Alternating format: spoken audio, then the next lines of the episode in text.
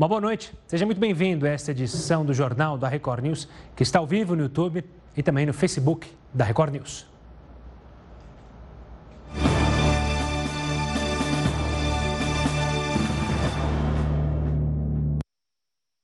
Sobre a grande noite, o grande dia de Joe Biden, né, a posse do presidente norte-americano. Durante o discurso, o democrata foi marcado por um apelo à união dos americanos.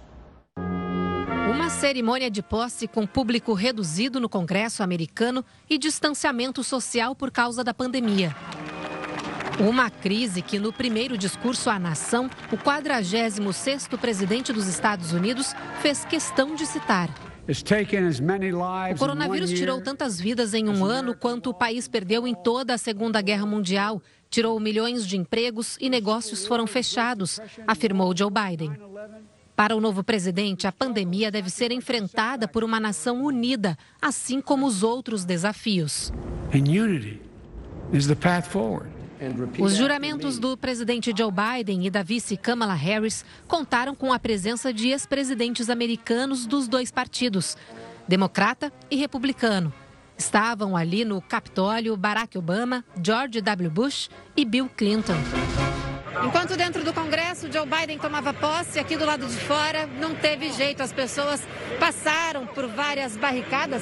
Só aqui nessa rua, pelo menos três grandes checkpoints e barricadas da Polícia e da Guarda Nacional para tentar chegar um pouco mais perto aqui do Capitólio para ver essa festa de perto. Já fica até difícil, inclusive, para a gente chegar aqui na última barreira, porque as pessoas vieram para cá e acabaram ficando bem frente a frente com os policiais que foram chamados para reforçar a segurança e evitar qualquer tipo de manifestação.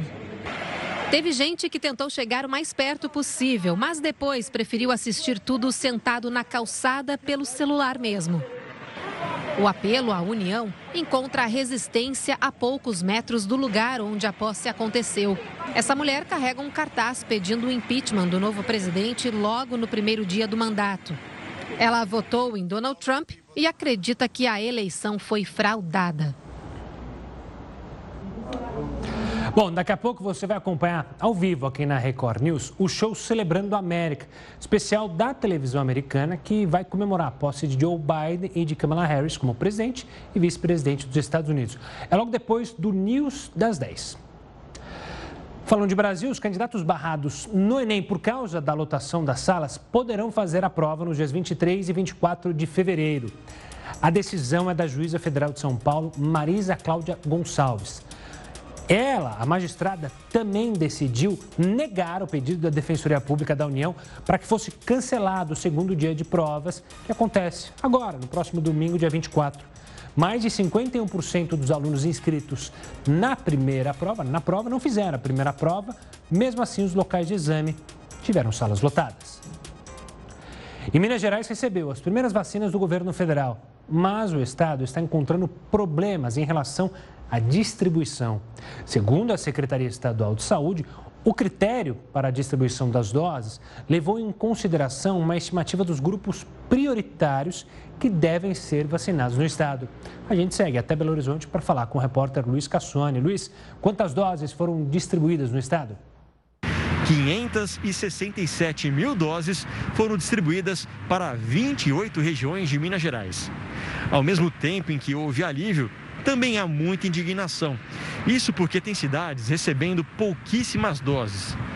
São José da Lapa, por exemplo, recebeu menos de 20% do que precisava. Das 670 doses prometidas, vieram apenas 97. Em Cedro do Abaeté, a última cidade do Brasil a registrar casos, eram esperadas 400 doses, mas somente sete chegaram à cidade. O grande questionamento dos gestores municipais envolve justamente o critério para a distribuição da vacina. Com um número abaixo do esperado, as secretarias de saúde precisam escolher quem vai receber a Coronavac e quem não vai. De Belo Horizonte, Luiz Casoni para o Jornal da Record News. Voltamos a falar sobre Joe Biden, que tomou posse hoje e acabou de colocar em prática funções do cargo. Vamos então ao vivo aos Estados Unidos com a nossa correspondente Evelyn Bassos, que tem as informações direto de Washington. Evelyn, uma boa noite já. Quais foram as primeiras prioridades do agora presidente Joe Biden?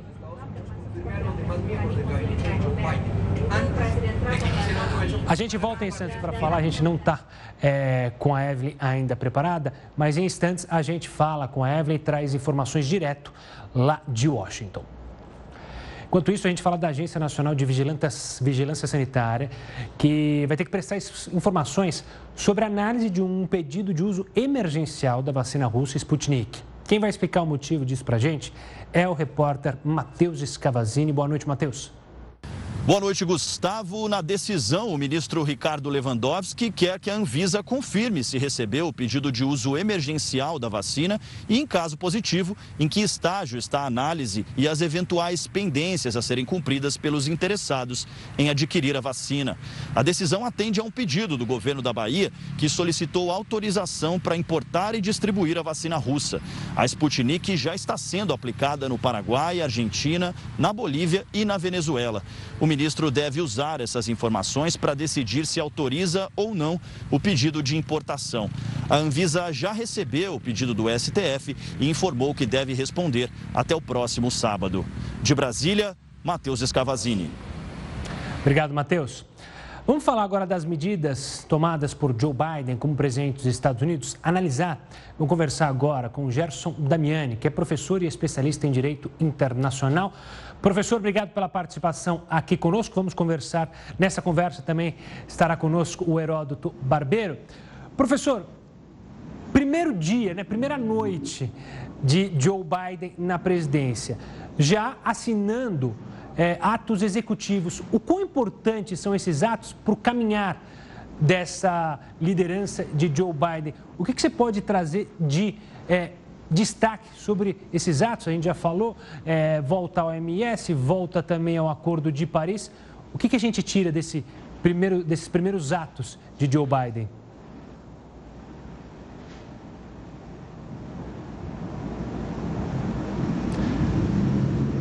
Não estamos com o áudio do professor.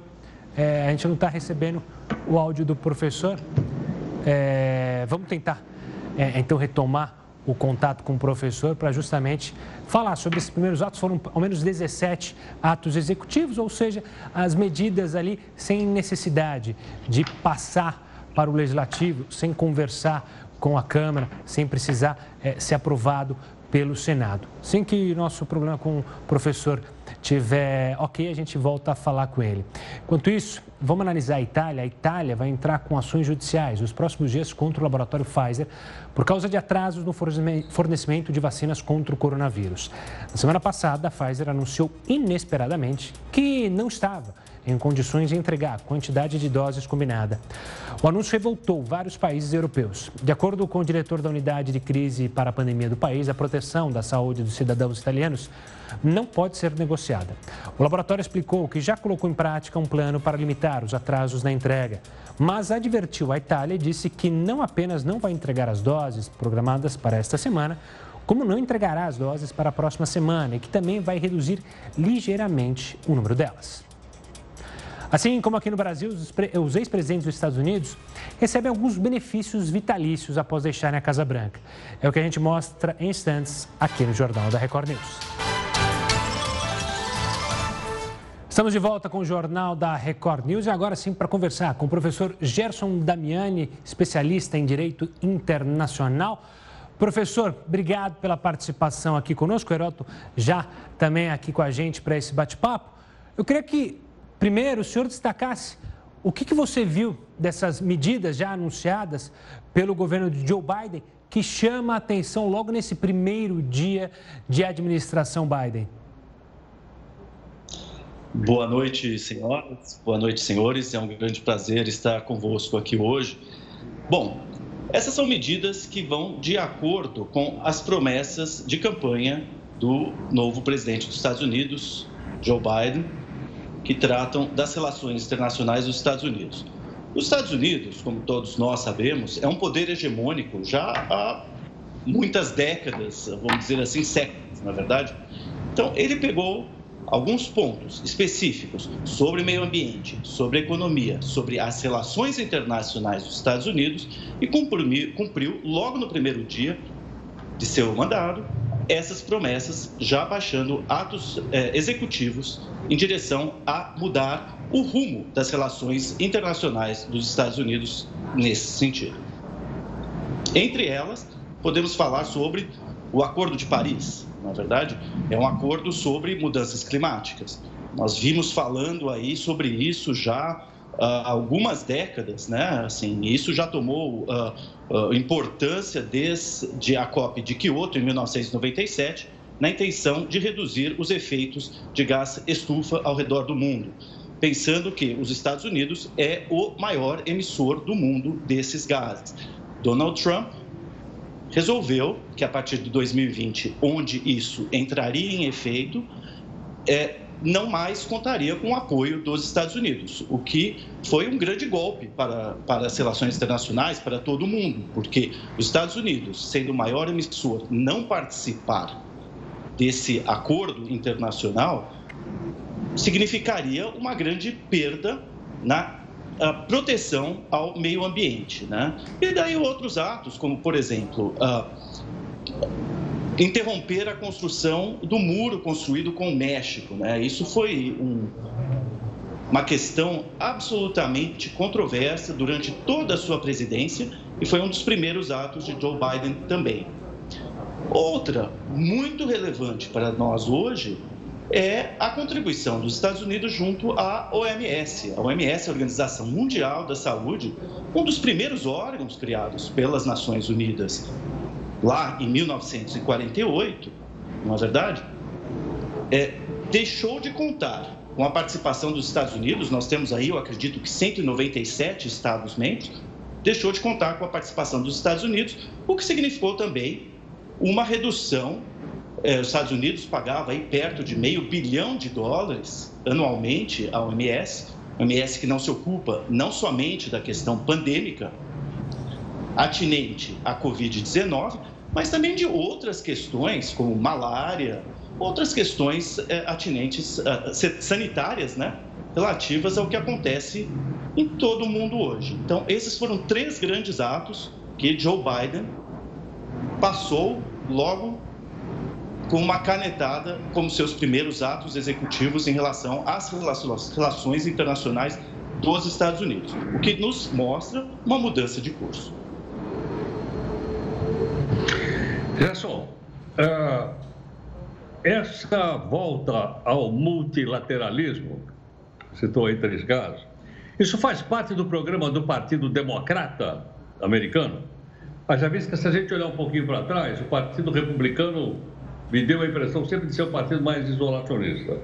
E o democrata mais uh, voltado para, para questões internacionais, de, de associações internacionais. Isso está no programa? Quer dizer, ele vai ter que cumprir aquilo que está no programa ou o que está no programa não vale? Eu acho que vai ser difícil para Joe Biden, obrigado pela pergunta, vai ser difícil para Joe Biden não cumpri-lo, não é verdade? Porque os republicanos e os democratas, vale lembrar que eles iniciaram é, lá atrás, estou falando lá em, nos primórdios é, dos Estados Unidos, com, com John Adams, eles iniciaram como um partido único, né? eles se separaram ao longo da história. Aí nós temos que pensar: se você é um partido que se posiciona como oposição, e você não respeita os seus preceitos, né, as suas propostas de campanha oposicionistas em relação ao partido que acaba de sair do poder, eh, se torna uma situação difícil, não é verdade? Nós vemos uma situação parecida, desculpem trazer esse paralelo à Alemanha, né? Esse ano, dois países importantes no mundo, esse ano a Alemanha também terá eleições. E nós temos o CDU e o SPD o SPD, que era o Partido Social Democrata, e o CDU, que naquele momento era o partido mais é, conservador, digamos assim. E essa mudança de poder, né, o CDU acabou se tornando um partido, assumindo a posição do, uh, do SPD. E é isso que acontece nos Estados Unidos hoje. Né? Os democratas, eles, por tradição, eles são mais focados na política interna. No entanto, com essas promessas, eu acho que eles terão que honrá-las sim. Professor, você citou outros países, é, agora, por exemplo, a Alemanha. O governo Joe Biden deve mudar também radicalmente a forma de se relacionar com os países. Donald Trump preferia o bilateralismo, ou seja, é, negociações diretas entre um país e o outro. Joe Biden volta com o multilateralismo, acordos comerciais em bloco. Essa é uma visão que você acredita que o governo Biden tomará daqui para frente? Olha, eu observo inicialmente a integração regional norte-americana. O NAFTA, na verdade, o NAFTA é aquele acordo norte-americano estabelecido de cooperação e integração econômica no início da década de 90, 1994. Nós pensamos aí, se uniram naquele momento Canadá, Estados Unidos e México para oferecer um contraponto à, à evolução do que era, naquela época, a comunidade europeia, se tornando posteriormente a União Europeia, momento paralelo ao que nós aqui na América do Sul desenvolvíamos o Mercosul. Então, essa, esse movimento inicial de eh, interromper a construção de um muro entre um parceiro de integração regional já sinaliza uma intenção de abertura de fronteiras.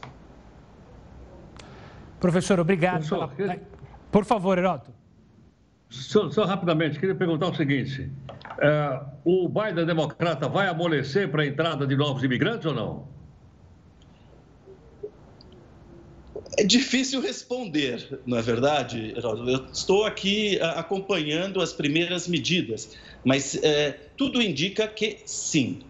Tudo indica que sim. Só a, a, o ímpeto de uh, destruir esse muro. E eu gosto de falar sobre muros, porque eu vivi em Berlim com um muro, na é verdade. É, muros não separam nações.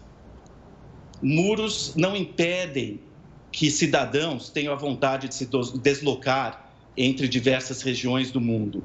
E, sobretudo, nessa nossa economia globalizada, invisível, digital, como que podemos criar muros entre nações? Então, sinaliza Joe Biden, por essa primeira atitude que tomou, uma decisão, sim, de ir na, dire na direção de uh, abrir fronteiras e permitir que os cidadãos. Os Estados Unidos é um país uh, notoriamente composto, como o Brasil, por imigrantes, não é verdade? Então, ter uma vice-presidente, Kamala Harris, que já é de Porto Rico. Né? Porto Rico é considerado, vamos dizer assim, o 51 primeiro estado uh, norte-americano. Mas eu acho que isso já é um sinal, inclusive por via de Kamala Harris, dessa intenção de, uh, vamos dizer assim, flexibilizar a convivência, a entrada e saída de imigrantes dos Estados Unidos, sim. Professor Gerson, obrigado pela participação aqui, pela análise sobre essas primeiras medidas do governo Joe Biden. Um forte abraço e até a próxima.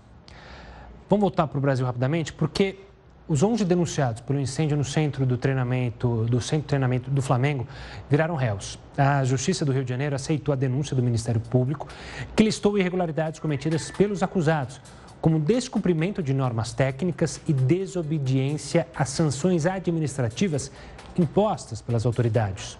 O incêndio aconteceu no dia 8 de fevereiro de 2019 e causou a morte de 10 garotos. Outros três ficaram feridos. Os réus vão responder por incêndio culposo qualificado pelos resultados de morte e lesão grave. Agora uma imagem impressionante lá do Rio também. Um baile funk no Complexo da Maré, na zona norte da cidade, atravessou a madrugada nesta quarta-feira. Centenas de pessoas dividiam espaço, estão vendo aí? Cercado onde acontecia a festa. No entorno da tenda havia várias caixas de som, barracas de bebida e comida. A maioria das pessoas, obviamente, não usava máscara. Vamos voltar a falar dos Estados Unidos? falar de Joe Biden, que tomou posse hoje e colocou em prática algumas funções do cargo.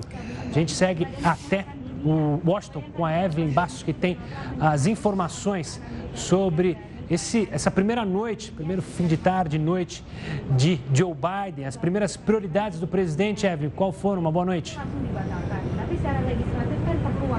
Oi, Gustavo, muito boa noite para você, para todo mundo que nos acompanha aqui na Record News. Olha, Joe Biden já assinou 17 ordens executivas desde que chegou aqui na Casa Branca nesta noite. Ele tem muitas prioridades que ele já vem dizendo ao longo das semanas, mas entre essas, esses decretos aí assinados por Joe Biden está o uso obrigatório de máscaras dentro dos prédios federais, isso por causa da pandemia do coronavírus. E Joe Biden também assinou o retorno dos Estados Unidos Unidos para o Acordo do Clima de Paris. Gustavo.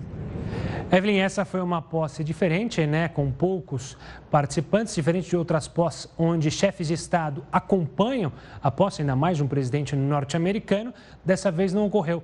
Mas o que o mundo teve a dizer sobre essa posse de Joe Biden?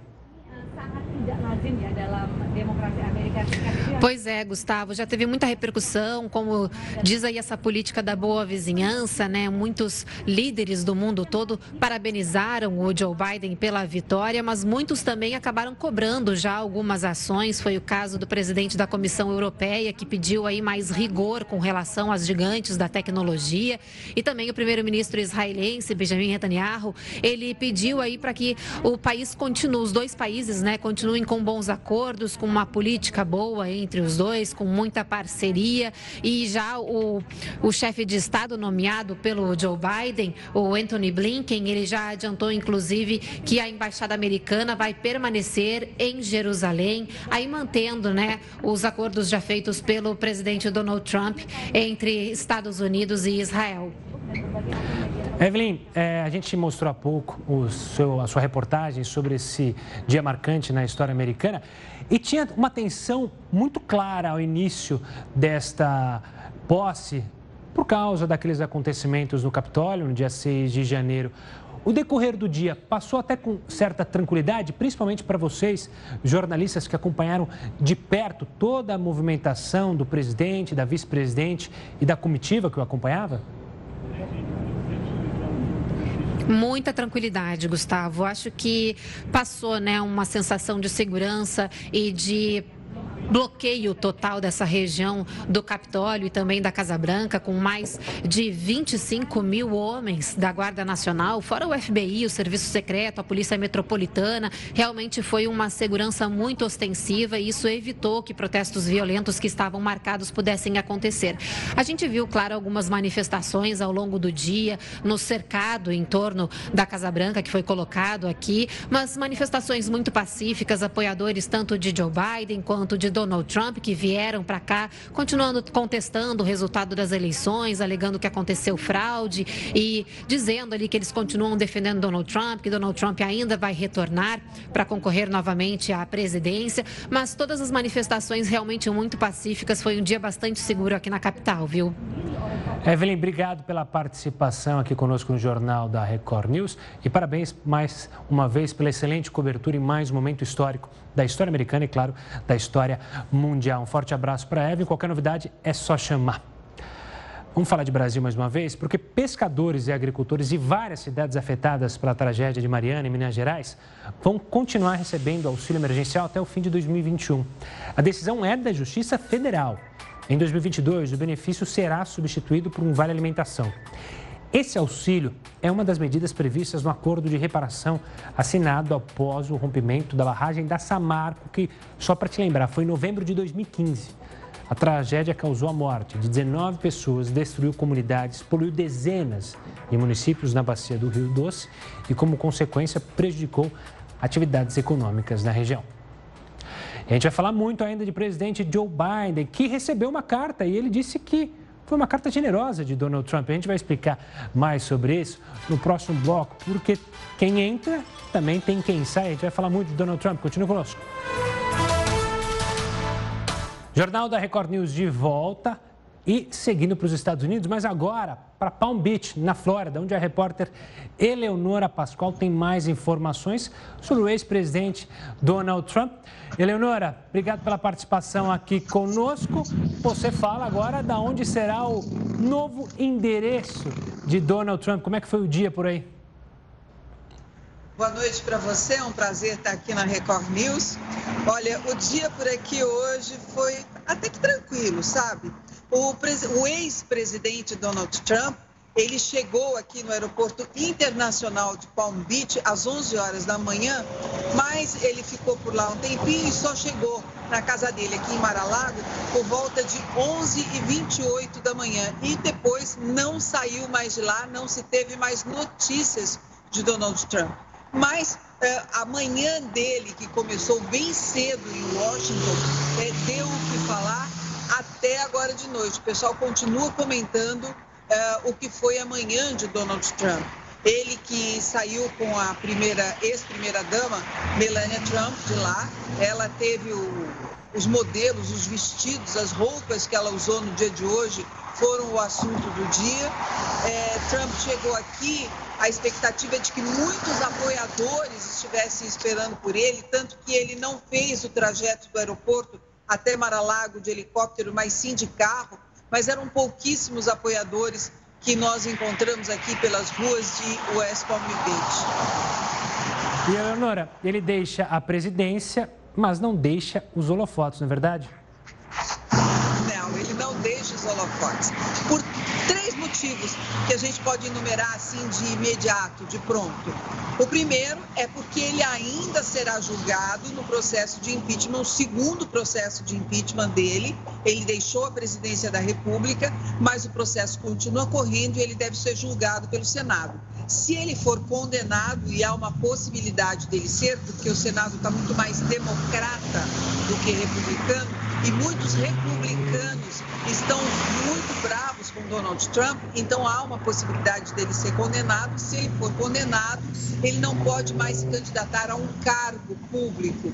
Então isso pode afetar as pretensões de Donald Trump. E, portanto, o segundo motivo pelo qual ele continua nos holofotes é que antes de deixar a Casa Branca, ele disse que estava saindo da presidência, mas que ele não estava saindo é, da, da vida pública. Então, dizendo tipo, eu vou, mas eu volto. E a pergunta que agora ficou no ar e que todos estão se fazendo é: ele volta como?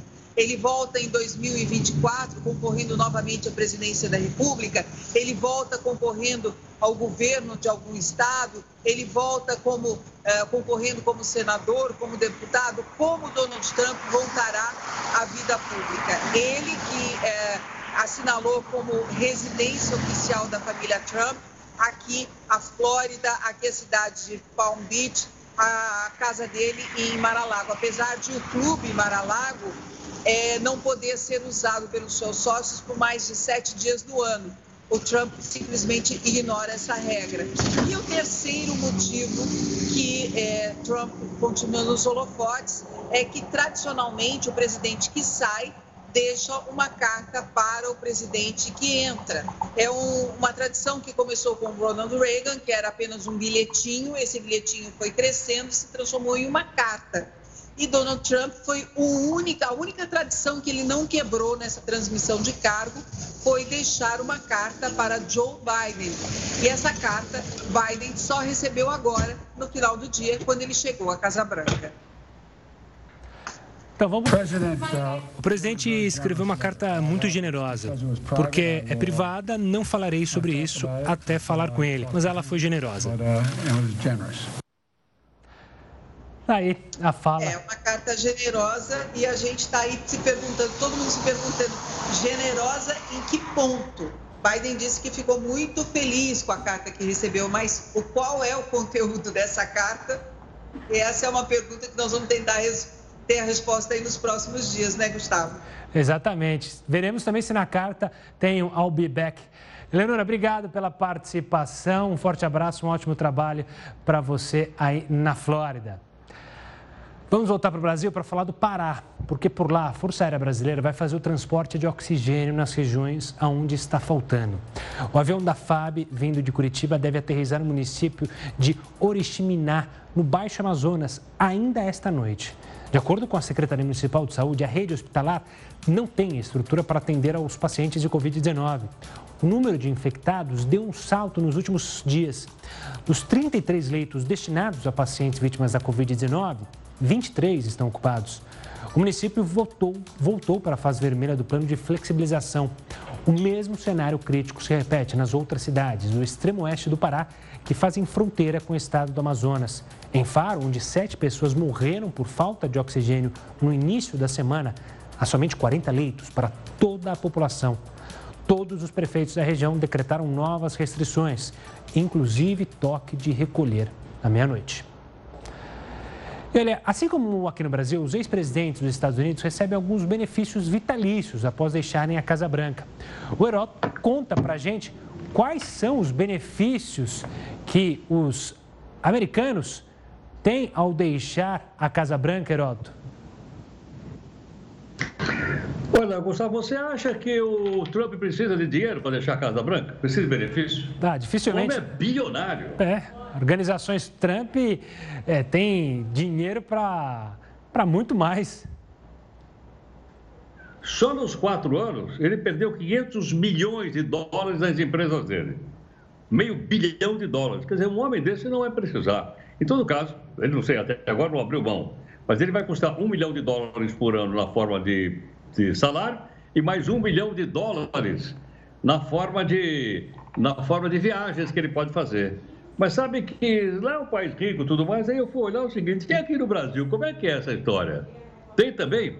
Aí eu fui ver o seguinte, os ex-presidentes do Brasil, Sarney, Collor, Fernando Henrique, Lula, Dilma e Temer, cada um tem à disposição deles oito servidores, salários mensais, é, dois carros de luxo, é, viagens pagas para os assessores.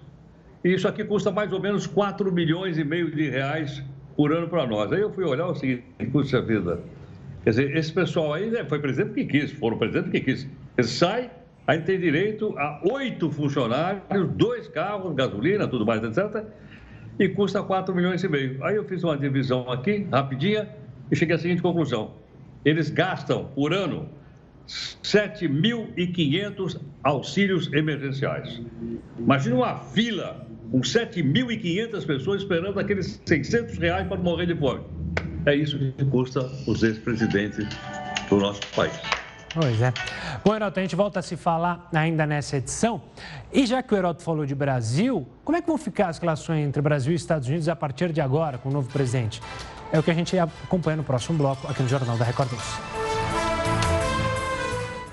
presidente Jair Bolsonaro cumprimentou Joe Biden pela posse. Por uma rede social, Bolsonaro afirmou que a relação entre Brasil e os Estados Unidos é longa, sólida e baseada em valores elevados, como a defesa da democracia.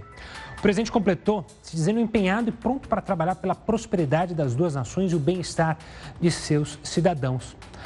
Para falar então como vai ficar a relação entre Brasil e Estados Unidos, a gente conversa agora com o professor Paulo Afonso Velasco, que é professor de Política Internacional da Universidade do Estado do Rio de Janeiro. Professor, um prazer recebê-lo aqui mais uma vez. Eu queria começar a nossa conversa justamente por essa, é, esse primeiro passo do presidente brasileiro com o presidente americano. Como você vê essa carta é, que Bolsonaro enviou a Joe Biden até tratando sobre temas de interesse dessa ideologia de Joe Biden, falando sobre a Amazônia, falando sobre setores da economia. Como você enxerga essa aproximação do presidente? É, é uma tentativa necessária, Gustavo. É, eu acho que é o momento justamente de tentar quebrar um pouco o gelo, né? como vimos é, durante a, a campanha presidencial o Bolsonaro, contrariando as tradições diplomáticas brasileiras, apoiou enfaticamente o Donald Trump. Né? O Brasil tem, por tradição, tem por hábito não se envolver em pleitos eleitorais em outros países. Né? Então, isso criou um mal-estar muito grande entre os integrantes eh, eh, da campanha de, de Joe Biden.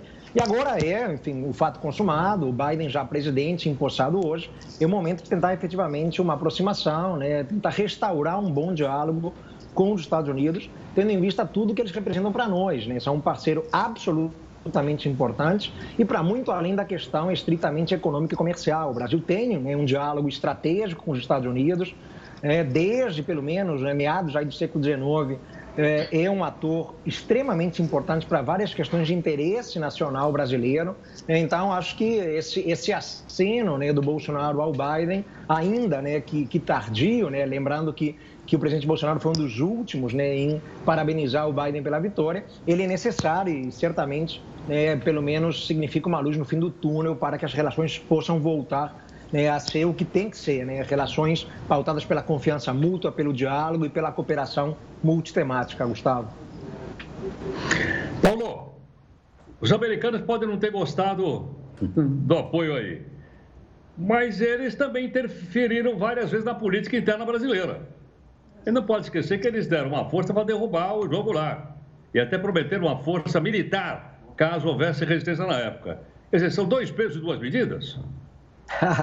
é, na verdade, a política internacional ela, ela, é muito marcada, Heródoto, por dois pesos e duas medidas. Né? Os Estados Unidos certamente não são um bom exemplo é, a ser seguido. Né? E eles têm um diferencial. Né? Muito se fala do ponto de vista conceitual do excepcionalismo norte-americano. Né? Eles se acham acima do bem e do mal, acima da das leis internacionais, né? meio que acham que podem tudo em defesa dos seus interesses mais mesquinhos e particulares. Nunca foi essa a tradição brasileira, Heródoto. O Brasil sempre foi um ator muito cuidadoso, muito cauteloso no seu agir diplomático, né? pautando-se pelo direito internacional, né? buscando respeitar os princípios e boas práticas. Né? E uh, dentro dessa lógica, né, é razoável abster-se de interferir em eleições em outros países, né? E isso meio que deixamos de lado nos últimos tempos, né?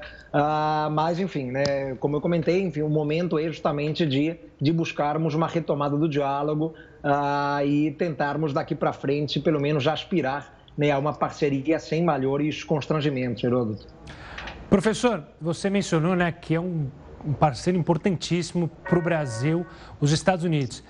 Mas e o contrário? Na, na sua visão, qual vai ser a preocupação do governo Joe Biden com o Brasil? Porque se a gente olhar para o presidente Donald Trump, ele tinha uma preocupação enorme com o 5G, justamente com a briga ali com a China. O Joe Biden dá a entender que a preocupação dele vai ser com a questão climática, a questão ambiental. É por aí ou há outros temas que devem ter força nessa relação Estados Unidos com o Brasil?